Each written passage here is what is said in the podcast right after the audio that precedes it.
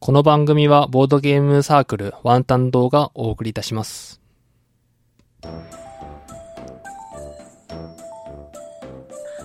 いやーなんか PS4 でたくさんゲームをやるのが趣味じゃないですか。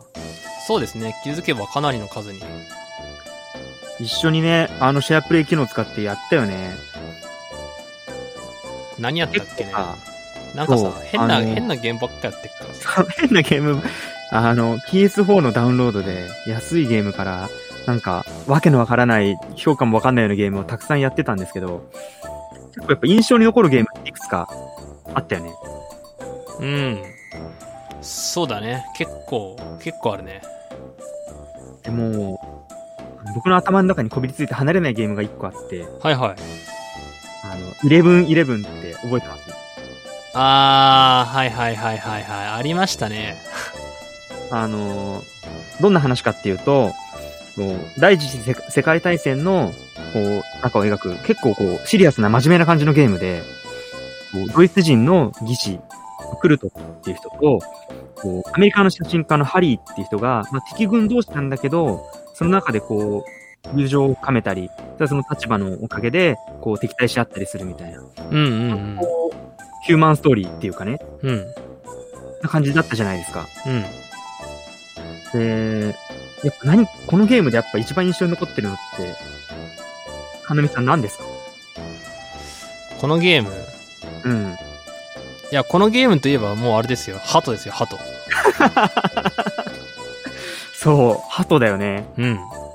いやなんか、この、このゲームすごい、真面目なゲームだから、あんまり茶化したりするのなんか違うかなってちょっと思うんだけど、なんかこの、アメリカ人のこの写真家のハリー、うんうん、うん。がなんか、 写真家なのにさ、なんか途中からこう、ハトを操作する能力を身につけるじゃん。うんうんうん。で、そのあたりはちょっといろいろとなんか謎が多いんだけどさ、なんかこう、鳩を操作できることがさ、なんか、なんだろうな。まあ、ゲームのね、こううん要素として、こうちょっと鳩を動かして、とか、なんかこう、物を落として、どうのこうのとか、そういうなんかアクション的な要素で追加されただけかなと思ってたらさ、その、鳩がなんか、敵地に、その、自分のなんかチームの作戦資料をさ、運んで渡しちゃうみたい なさ、こう、大問題起きるじゃないですか。うんうん。でそのあたりがなんかなんだろうな、思ってたより、こう、まあ第一次世界大戦の特に残壕戦のね、なんかシリアスな感じを描いてるっていう感じの割には、なんかこう、その ゲームのファンタジックな要素がめちゃめちゃ絡んできて、なんかそこがね、なんか、すごい印象的だったんだよね。うん。結構、うん。なんか本当にさ、本当は多分ゲーム作った人はさ、本当に多分シリアスなゲームとしてさ、シリアスなゲームでこう、あえてこう、すごいきつい現実をこう、まあちょっと油絵タッチでさ、そうそうそう、油絵タッ幻チなんだよ想的に見こせるみたいなさ、のゲームねうん。そういう作品だったとは思うんだけど、確かそう思う確かにそうなのよ。そういうゲームなんですよね。そう。でも、なんか我々にはどうしても鳩が忘れられなかった。鳩が忘れられなくて。でやっぱこう、なんかだんだんさ、あの、ハリー君もさ、なんか、鳩使いとしてのさ、なんかこう、なんだろうな、矜持というかさ、あ なんか、あ、その、軍人であるはずなのに、そう、軍人であるはずなのに、なんかどっちかというとさ、なんか鳩使いとしてのプライドみたいなのが出てくるじゃん。そうだね。あれ不思議だよね、なんか、なんだろうな。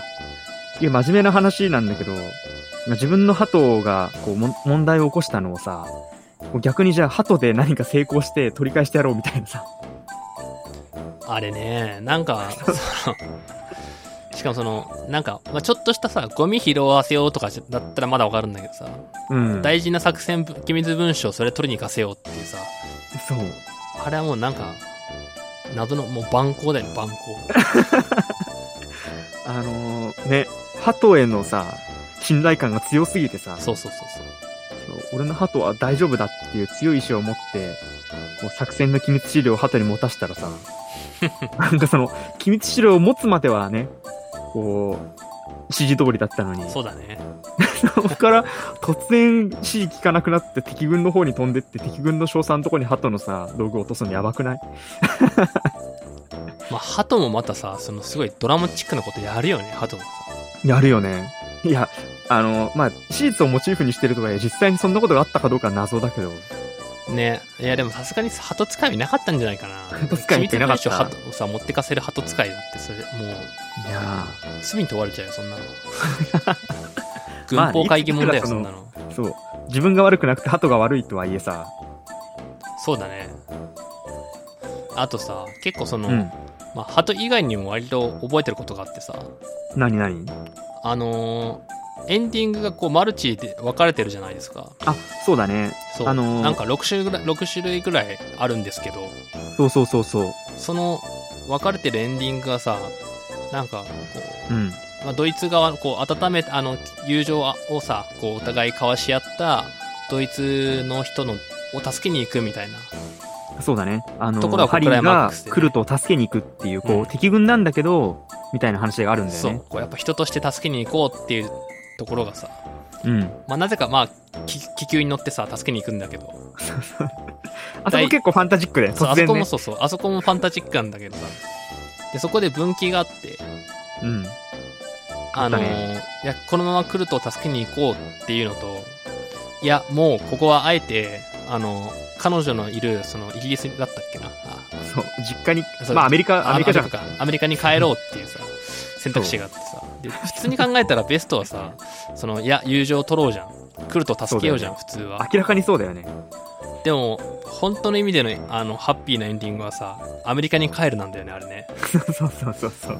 信じがたいんだよねあれそいうあやれねそこで見捨てますみたいなさ結構謎だよね。だってあの分岐が出るのってさ、もうその、それこそ、まあ、あれ話の流れ的にさ、あの、ハリー君が、うんクルトの実家にお邪魔して、で、なんかその実家で住まわせてもらって、そうそうそうそでうも夫は帰ってこないみたいな。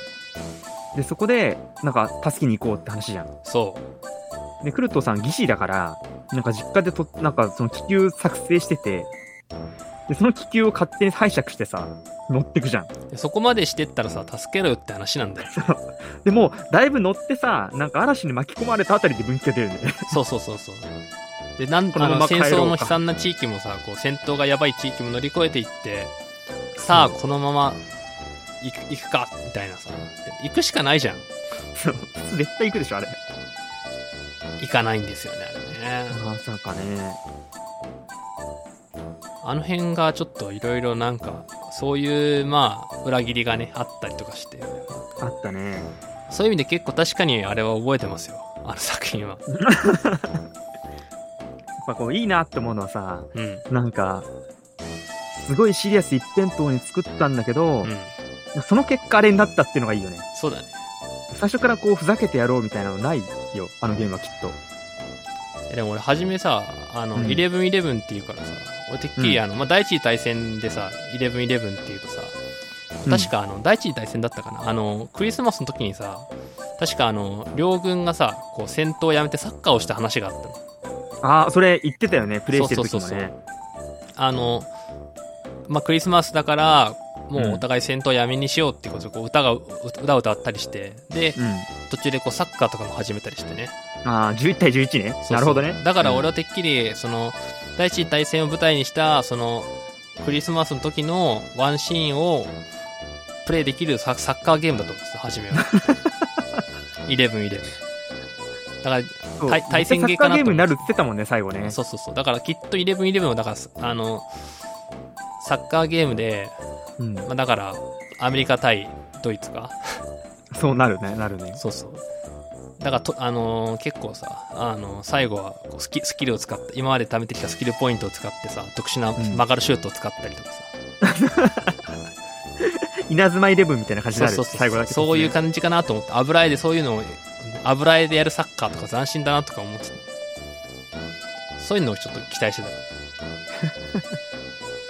た。でもどう思いますそうね ?1111 っていうタイトルだけ聞いてさ、どういうのを連想してました、いや、俺はなんかもうね、なんだろうな。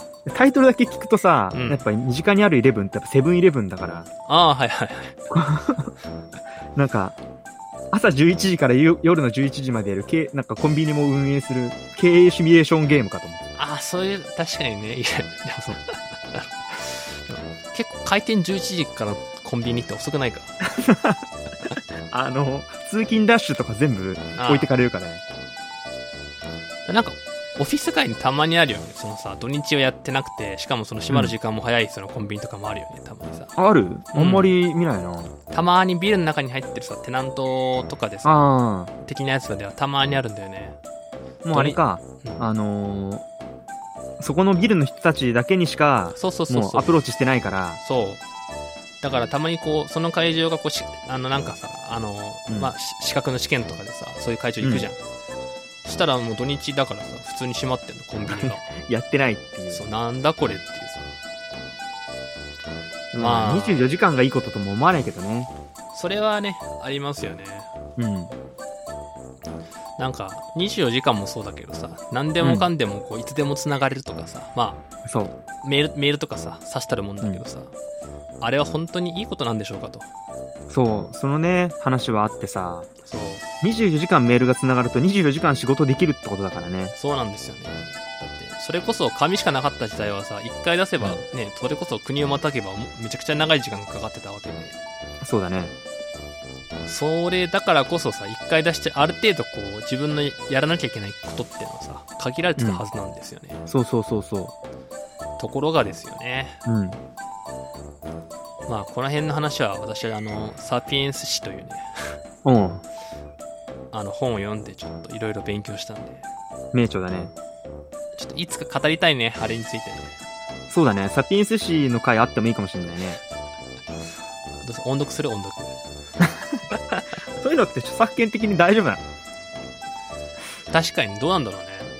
まあその一部引用とかならいいだろうけどさ、全部あ、そう、読んじゃったら一部引用はね。そう、全部引用したらダメじゃない絶対。読み聞かせ。読み聞かせ、サピエンス誌の。どんだけかかんで時間。すごいだろうね。まあ我々の喉が持つか。 著作権が先かって感じです。 そうね、確かにそこの著作権の勉強もあります ね。あるね。あの、でもイレブンイレブンの話全然関係ないけど、もういいか。そうだね。じゃあちょっと、本日はこの辺で。はい。それでは皆さん、さようなら。ありがとうございました。